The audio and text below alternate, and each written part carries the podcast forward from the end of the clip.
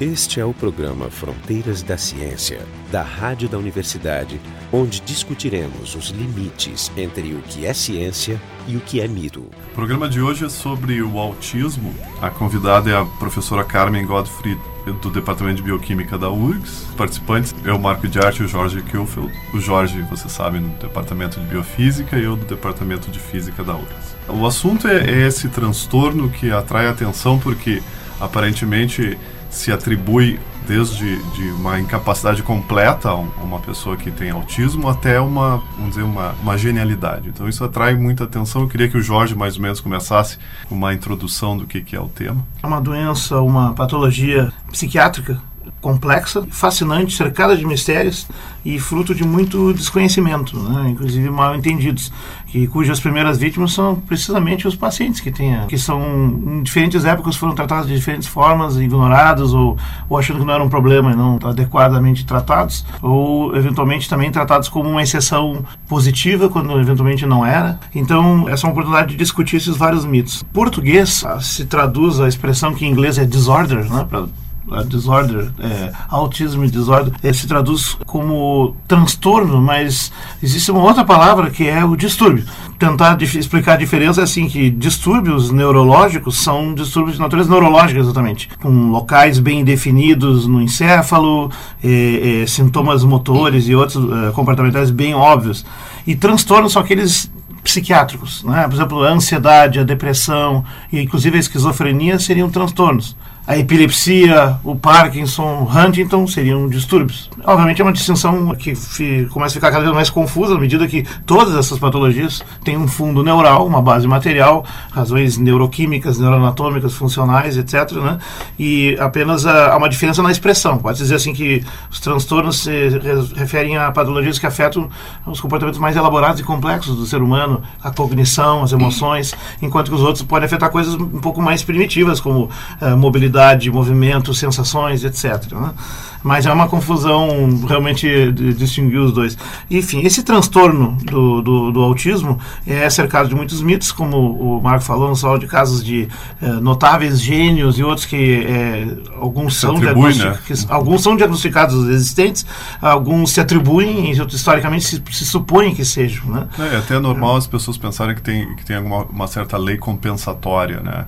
Se ele se, se por exemplo se, se, ele é muito o, o, paciente ou a pessoa é muito incapaz numa coisa ele tem que necessariamente por exemplo ser muito genial numa outra.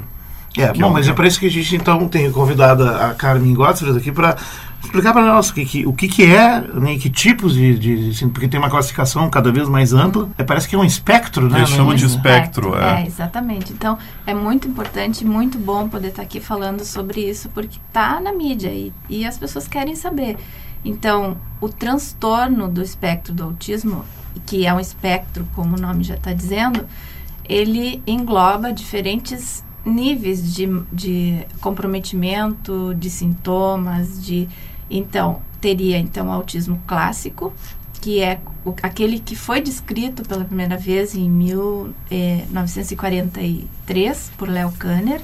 Então esse seria aquele que tem perda cognitiva, aquela o, o, que seria aquele que mais os, os filmes demonstram. Não, aquele, aquela, o menino que fica é, que se balançando. Que se balança. Os estereótipos, os né? É, que não fala. Ou do Rain Man, né? Do, do Rain Man. O, o Rain Man é o outro lado. É, né? é mas o, o, seria o clássico, então, esse, o que teria, então, uma determinada perda, perda cognitiva.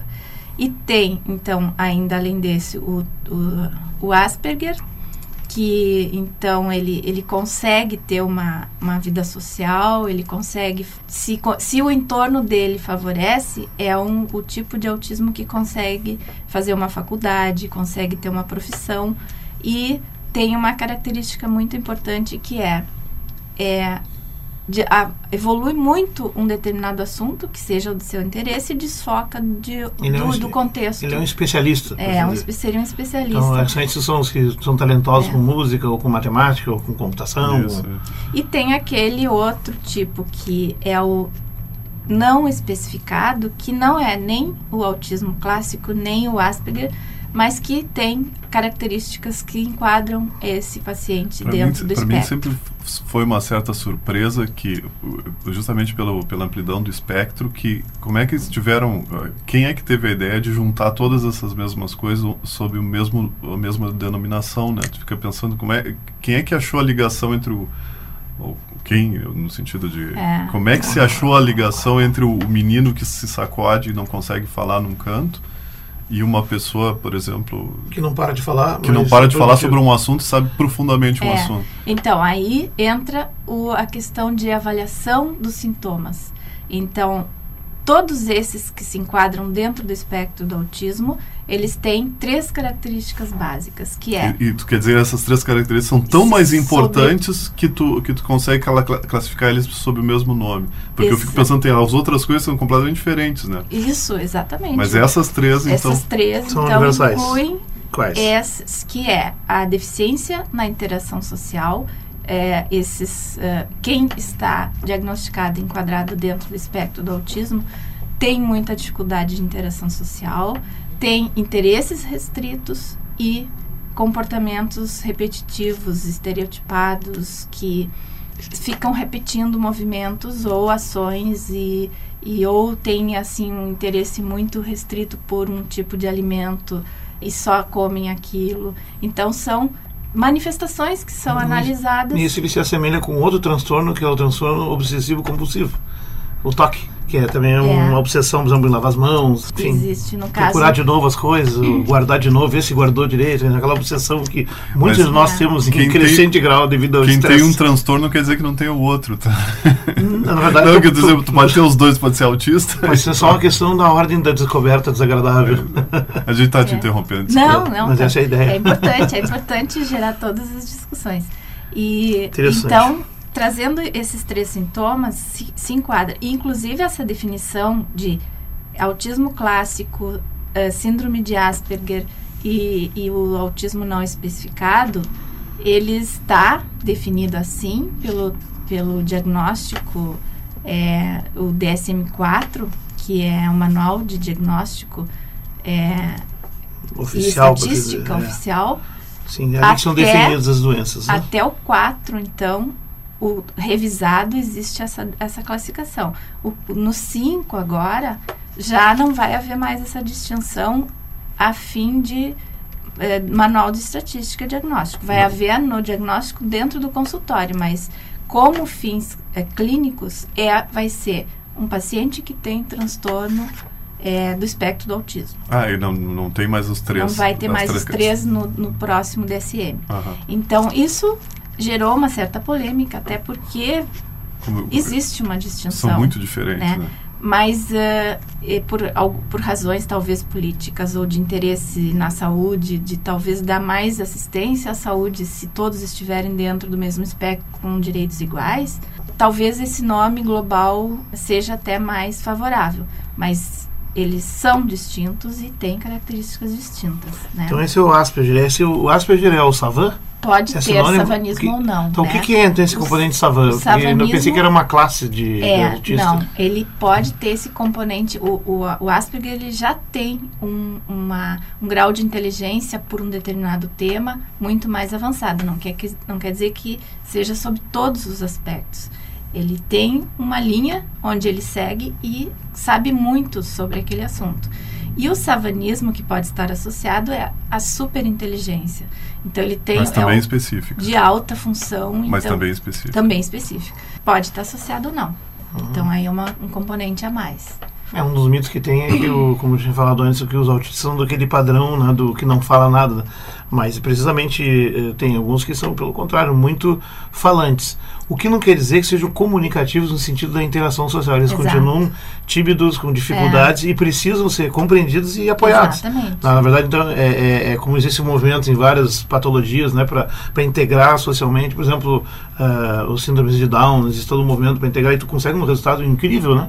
Tem, já tem É. síndrome de Down fazendo faculdade, é um negócio É. notável. E autistas também cresce o número de pessoas que nos lados, nos extremos mais pesados da patologia, que também conseguem escapar disso. O que quer dizer que também não é uma patologia do tipo condenação definitiva. Exatamente. Né? Quer dizer, não é o cara tem e vai ficar para sempre. Como assim ele vai ficar para Ele não O- vai ficar para sempre?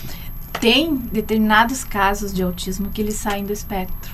Tu consegue fazer a Assim, reversão lá, ou a é, cura. Mais mas jovem, não, jovem, né? Não quer dizer que seja algo muito frequente. Aham. né? O, o autismo clássico, por exemplo, é difícil ele sair do espectro. Mas tem casos te- que se relatam que sim. Mas aí tem uma questão que eu vou trazer agora. O, por que, que se define o autismo hoje como aquele paciente que tem dificuldade de interação social, que tem interesse restrito e tem comportamento repetitivo? Se define isso porque é o que se consegue enxergar quando a criança já tem dois, três, quatro, cinco anos de idade, quando ela começa a demonstrar mais interação social visível que possa se detectar essas deficiências. Isso é muito importante, não parece no recém-nascido. E o ideal seria que nós É, conseguíssemos não, não dá para detectar olhar, o bebê nasceu, nossa, é um autismo. Um o diagnóstico tardio, que eles chamam, é, Exato. é inevitável, né? Eu vi um filme interessante que tinha uh, dois irmãos, um autista e um não, né? Aham. E bem jovens, eu acho que ele tinha três anos, eu acho. Eles tinham três anos. E aí o que no filme eles mostram a mãe interagindo, fazendo brincadeiras com um Sim. e depois com o outro. Pra, pra gente ver a diferença entre os dois. E o, e o que, que chama muita atenção no, no que, no que foi diagnosticado como autista é que ele não tem interesse com a mãe. Ele não consegue fazer a relação. O outro tá olhando a mãe, tá querendo agradar a mãe, não sei o que, rindo com a o brincadeira. olho no olho. É, enquanto não que o autista, esse ele- a mãe parece que está atrapalhando com o que quer que esteja acontecendo ali. Porém, porém, sabe, o elo, a ligação existe. Existe. E ele e ele está É. apreciando isso e precisa disso. É, mas ele, ele absolutamente não é a sinaliza. maneira dele. Isso. Aliás, isso é uma Então- coisa, assim, é uma coisa animal, né? O nosso componente animal de a diferença entre sinais e sintomas, né? O sinal é aquilo que tu exibe sem precisar explicar. Tua pupila dilata, tu tem piloerecção, tua pele fica mais pálida ou mais vermelha, de acordo com o teu estado emocional. E o sintoma é aquilo que tu descreve, que tu tem, que pode ser inclusive falso. Sintomas falsos da gente. No caso do sinal, assim, é, é, eu poderia dizer que o autista ele não expressa sinais normalmente como né, comportamentais que permitem a ligação. Por isso que é tão difícil para as pessoas Hum, pras interagirem com os famílias. autistas. Não, a dificuldade pra- maior é de quem não é autista. E para a família também, é, ter um filho que parece que não corresponde É ao seu amor. Sim, né? Ah, e na verdade não é isso. Ele, ele, ele tem a sua maneira de, de interagir que, que não é a usual, mas que existe um elo. E, hum, E que ele consegue, consegue inclusive, elaborar descritivamente. consegue. É muito então, louco. uma, né? uma que se costuma dizer nesse caso é que o autista, ou a criança com autismo, ela vive no nosso mundo ao seu próprio modo. Então, ela está no nosso mundo. Dá pra dizer como- que ela vive uma solidão muito especial, né? muito especial. E, e porque se diz assim, o autista, muitas vezes se diz que ele vive num- no seu mundo. Não, ele está no nosso mundo, mas ao seu próprio modo. Ele, ah, tem esse caso de uma, de uma ah, professora universitária americana da Universidade do Colorado, que é a Temple ah, Grundy, Ela foi, foi descrita pelo, pelo, pelo Oliver Sacks, e ela tinha dificuldade em ler o, a, a até eu estava eu estava lendo uma coisa sobre ela e ela dizia ela, ela, ela, ela dizia que para ela era muito mais fácil falar no telefone com alguém do que falar pessoalmente. Pessoalmente, é. Porque falando pessoalmente, ela teria que também decodificar as, as expressões faciais Exato. e ela tinha dificuldade de ter. É. Então ela eh, preferia eh, quando tu fala por telefone, em geral tu passa mais informação do que tu, quando tu tá falando E é mais pessoalmente. objetivo Isso. né? e previsível. Esse é o programa Fronteiras da Ciência. A gente está discutindo o autismo. Nosso site é o frontedaciencia.urgs. .uflux.br. Então vamos continuar. Deixa eu retomar daquele ponto. Então é isso. Ou seja, o autista não só não expressa esses sinais que os outros não compreendem, portanto cria uma dificuldade de relação, mas ele também não decodifica o que os outros expressam, ficando uma coisa de duas vias. é Ele, importante. ele, não, ele, não, ele não observa os pontos mais óbvios que para Não há um feedback, uma retroação É, aí. Então, ele- o olhar no olho no olho, que é uma reação óbvia, é um comportamento é, inato um nosso. comportamento que Todos os mamíferos. seria o, o esperado, ele olha para os pontos menos estratégicos e menos esperados. Então, para o cabelo, para um, qualquer outro foco que não seja aquele mais óbvio. É, o ouvinte pode imaginar como é irritante conversar com uma pessoa que, enquanto está conversando contigo, fica olhando para o teu ombro É. o tempo todo. Isso é interpretado Eu como. conheço gente assim. Muita gente. Então é interpretado como desonestidade, agressividade, estupidez, É. grosseria, que no caso ali é outra, outro, É. outra causa. Eu queria até comentar isso. A pessoa, o, crianças, em geral, a gente vê crianças. O síndrome de Williams, eles são algo, algo como o contrário do autismo. É, eu, eu não tenho muita propriedade para. É super empáticos? É. Sim, porque eles são, em geral, considerados que tem- o QI dos Williams eles, é, é menor que o QI do Down, por exemplo. Eles são incapazes, por exemplo, de fazer um desenho. Tu pede para fazer o desenho de uma casa, o, o- o Down consegue fazer o desenho de uma casa, agora o, o Williams nem isso consegue. Só que, no entanto, ele consegue conversar contigo, ele consegue perceber se tu tá triste, se não tá triste. Ele usa palavras pouco usuais. Ah, eu não sabia que jeito tinha uma qual- síndrome para descrever boa parte dos apresentadores de televisão. Interessante. É, Olha o Ok, processo. Fiquei pesado agora, mas eu não dei nomes. mas Não, mas é, é uma síndrome interessante, porque É. eu, eu É, também... ele tem uma afetividade, um, uma, li- uma ligação, É. o bonding, né? Muito Eles forte. têm, eles têm um rostinho todo meio bastante parecido com boca grande, coisa assim. E, Sim, é e uma- tem muito, tem filme no YouTube deles se manifestando e você vê justamente isso, que eles que aparentemente eles eles têm tudo social e, e pouco intelectual. E o, o- É, nunca tinha É, mas, pensado o- mas como o um autismo oponente. ele, clássico. ele pode não ter o intelectual. É, pode não ter também. Então, e, e pode ser um processo gradativo também de, de comprometimento cognitivo. É, e, esse, e, e difícil, dependendo do comprometimento, essa criança ou esse indivíduo que cresce e que poderia chegar numa faculdade, talvez não consiga. Diferente do da síndrome Quer de dizer, Asperger, que Assim, ele teria que ter o, o ambiente preparado. é, De qualquer maneira, seria difícil, não seria, uma Seria coisa difícil, trivial. É sempre seria difícil. difícil, né? é. Porque existe uma patologia. Se não tivesse. É. E, e agora eu vou entrar na, na- na prevalência. Eu, eu estive nos Estados Unidos e está todo mundo desesperado lá, estão derramando montanhas de dinheiro na pesquisa de, Muito, de né? autismo. A- ao- a- esse ano saiu, a, esse ano passado saiu que a prevalência está 1 em É. 88 agora, é, que é uma Isso, coisa assustadora. Isso. Era um assustador. 110 há poucos anos. É, né? é 1,88, uma Bom, mas coisa os estudos assustadora. estão ficando mais completos. Está todo mundo com, com, com cabelo em pé, estão de- derramando bastante dinheiro na área, né? E É. que são aspectos assim muito interessantes que, que a gente tem que levar em consideração para essa alta prevalência. Tem maior precisão no diagnóstico, então aquele, aqueles transtornos que eram enquadrados talvez em outras patologias agora migram para o transtorno do espectro do autismo.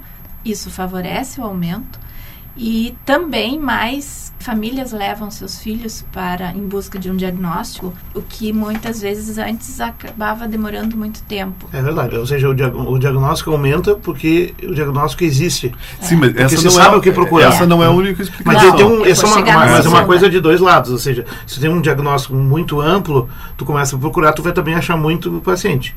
Por exemplo, é, no outro extremo, o polêmica do, do, da aten- do déficit atencional. Todo mundo tem déficit atencional. Todo mundo acaba tomando Ritalina, Exato. todas as crianças Eu me lembro que na então, minha é época, uma quando eu questão era- de superdiagnóstico, Quando eu, era, quando eu era jovem, eu, nós éramos jovens. Não, tu é jo a Carmen é bem jovem, mas nós Não, éramos jovens. Como Jorge. Ah, Não tinha, conta, não conta. tinha a questão da, da disritmia. Não? Exatamente, eu Que tinha colegas de ritmos O que e... tinha gente tomando Gardenal, que É uma sacanagem, um antipsicótico. um antipsicótico, porque tinha disritmia, que era uma coisa que, É. que hoje em dia não existe mais. Ninguém Bom, tem eu fui classificado uma vez com isso também, mas eu não me deram o Gardenal. Que bom. Só me suspenderam. Então, O teu dis... além de. Me deram o existir- Jardinal.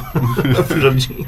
Além de existir essa questão de melhor precisão no diagnóstico e maior número de crianças diagnosticadas, existe um aspecto importante que se levanta e que pode ter muita relação com essa alta prevalência, que são os ditos fatores ambientais Pois é. é que se sabe que o autismo tem muitos genes envolvidos, então tem um componente genético. Atualmente já se cogita cerca de 100 genes Aham. envolvidos É um no transtorno complexo. do espectro do autismo. É, mas parece que o gene não é fundamental e que precisaria, durante o período embrionário ou desenvolvimento embrionário, ou talvez no no início da gestação, no primeiro trimestre, fatores ambientais adversos E disparadores. né? que É, poderiam Do ambiente. desencadear do do ambiente ambiente, do útero. do útero. do- e que poderia se enquadrar nisso aí. Então, infecções que a mãe possa ter, ou talvez o próprio álcool, se, se for algo utilizado durante a gestação. Mas ou isso não. podemos Mas por que mudaria a prevalência? Hoje em dia tem a impressão que dá que as pessoas são muito mais cuidadosas com a, com a gravidez do que há 50 anos, por exemplo. 50 anos se fumava, se bebia durante a gravidez. E não se fazia pré-acompanhamento. Mas, ao mesmo tempo, nós consumimos mais porcaria, comemos pior. Sim, não, É. mas isso é Temos uma outra, vida mais outra coisa. Eu não sei não, se mas, não dá elas por elas. né? junto todo, todo. Então, assim, houve uma. Associado aos fatores ambientais intraútero, existe toda uma mudança, um contexto familiar também, onde a mãe leva, tem uma vida muito mais estressante e muito Ah, mais. pode ser o estresse também. Então, o estresse é um componente que nós estamos considerando muito atualmente de estar envolvido, assim como o fator ambiental, um componente de eh, níveis elevados de eh, radicais livres, que nós podemos também voltar para essa cortisol, definição. a cortisol, né? é isso. A testosterona que também está se cogitando. Mas isso não volta com aquela coisa de culpar a mãe, que foi muito traumático Não. algum tempo atrás? Pois Não, é, conta essa teoria para nós aí, É, que foi famosa e da ainda é um mãe mito. geladeira, né? Da mãe geladeira é um mito hoje. Já se demonstrou que não existe, então, e que se cogitava de que a mãe não estava dando toda a atenção para o filho, que se, se são mães que têm um comportamento mais frio e menos atencioso, poderia estar, então, de- fazendo com que a criança desenvolvesse autismo. E não é o caso. O que se considera hoje é que se existe uma, uma associação entre um fator genético e um ambiental, é, houve um gatilho em algum momento do desenvolvimento e desencadeou o autismo que vai gradativamente se, se desenvolver ao longo do crescimento. do Sim, não, é, não desenvolvimento da tem a ver com a criança personalidade não da tem mãe. a ver com a personalidade da mãe. Em modelos animais, a gente consegue observar também características do transtorno do espectro do autismo, como comportamentos repetitivos, em, a- em animais que ficam também muito isolados, muito. é, o isolamento leva. Né? Tu tá trabalhando nesses modelos, né?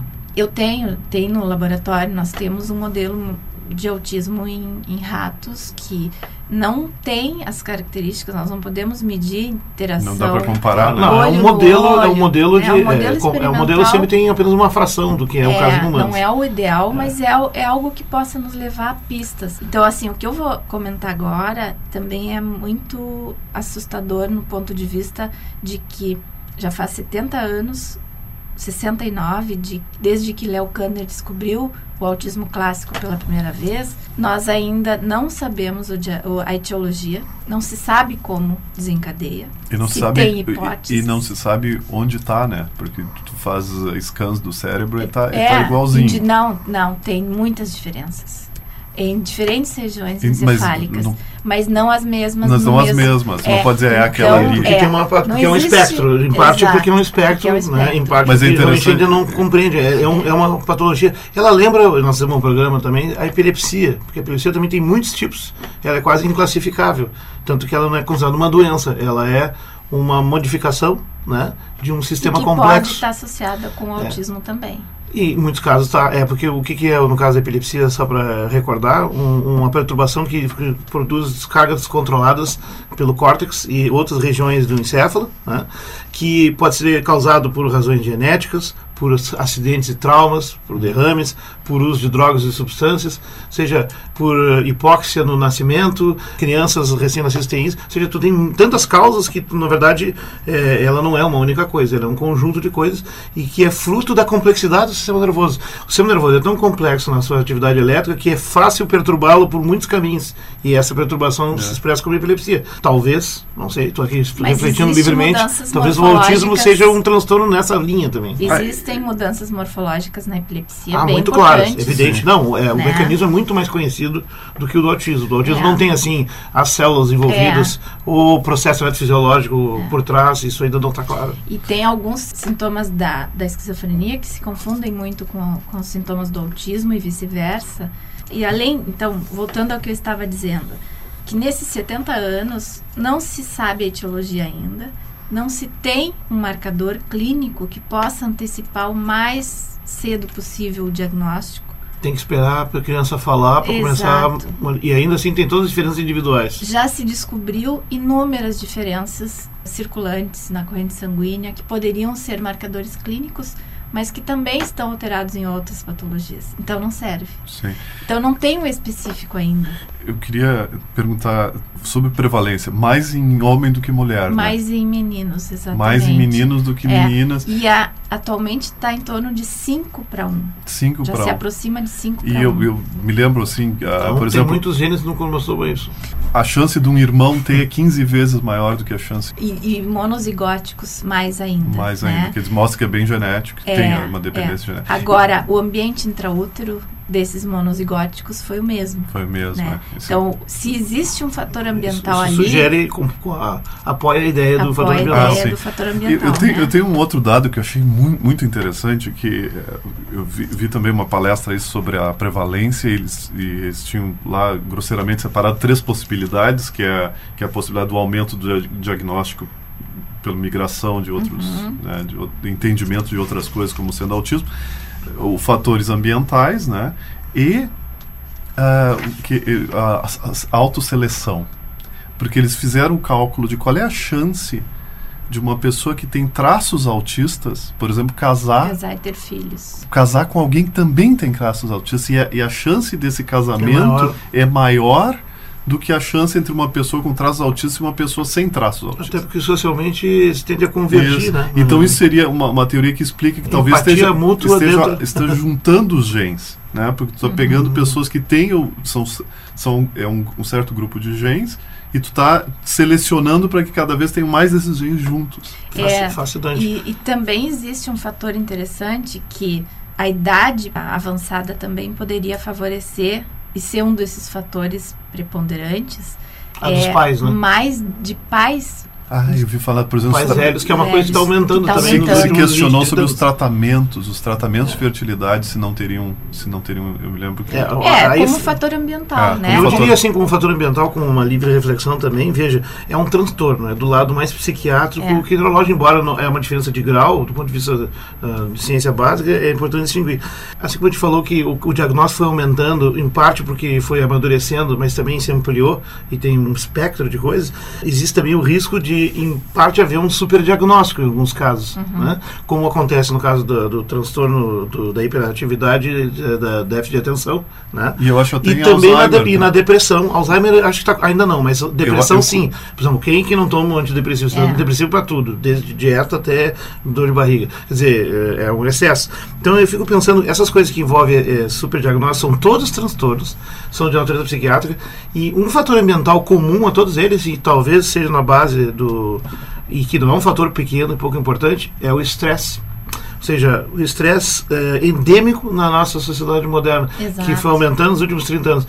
Digamos assim, poluição aumentou, É. vida acelerada aumentou, mas o estresse é um- uma espécie de nó final comum desse É. conjunto de fatores. E o estresse libera uma série de hormônios, ele aumenta, modifica o desenvolvimento definitivamente, né? E de forma sutis, né? Eu não sei se existe alguma reflexão no trabalho Sim, sobre sim. O, o papel do estresse como talvez o fator unificador disso. Existe, existe sim. O que, as hipóteses levantadas para a tentativa de encontrar um ponto etiológico pode ter relação com estresse e sistema imunológico. E que no ambiente intraútero isso poderia ser favorecido, um distúrbio nesse ponto, por um fator ambiental que possa alterar o sistema imunológico da mãe Ah, ou poluição, por exemplo. poluição ou é, podemos considerar uma gripe que a mãe teve que abalou o sistema imunológico, que possa levar para um sistema Mas, de novo, pró-inflamatório. isso explicaria aumento de prevalência, porque gripes aconteciam antigamente, entende? Sim, mas aí já estão associados com níveis aumentados de estresse. Ah, tá. E tá, o estresse mais É, as coisas. Exatamente. Então, É, a, a sugestão é que o estresse seria via final comum, disso tudo convergiria para lá e nas suas, eh, digamos, o estresse ele mobiliza uma série de hormônios, É. glicocorticoides, etc, que tem resultados devastadores em médio e longo É. prazo. Eu acho que a gente deve continuar isso em outro momento, né? Esse E não, eu, é pois eles estão chegando no fim e Com certeza a gente conseguiu levantar uma série de distinções, então acho que num segundo momento nós vamos discutir os mitos do, do e conversar um pouco mais sobre a questão da prevalência da epidemia Mas a gente. Isso, isso é interessante e assustador, é, né? Esse susto nós vamos deixar para os ouvintes no próximo programa. Nesse programa a gente discutiu um pouco, né? A impressão que dá é que cada vez a gente faz programas mais quebrados. Mas tem tanto assunto interessante, então a gente discutiu um pouco. Seria o primeiro programa é. sobre o autismo. A convidada foi a professora Carmen Gottfried, do Departamento de Bioquímica da URGS, com a participação do professor Jorge Kielfeld, do Departamento de Biofísica da URGS, e eu, Marco de Arte, do Departamento de Física da URGS.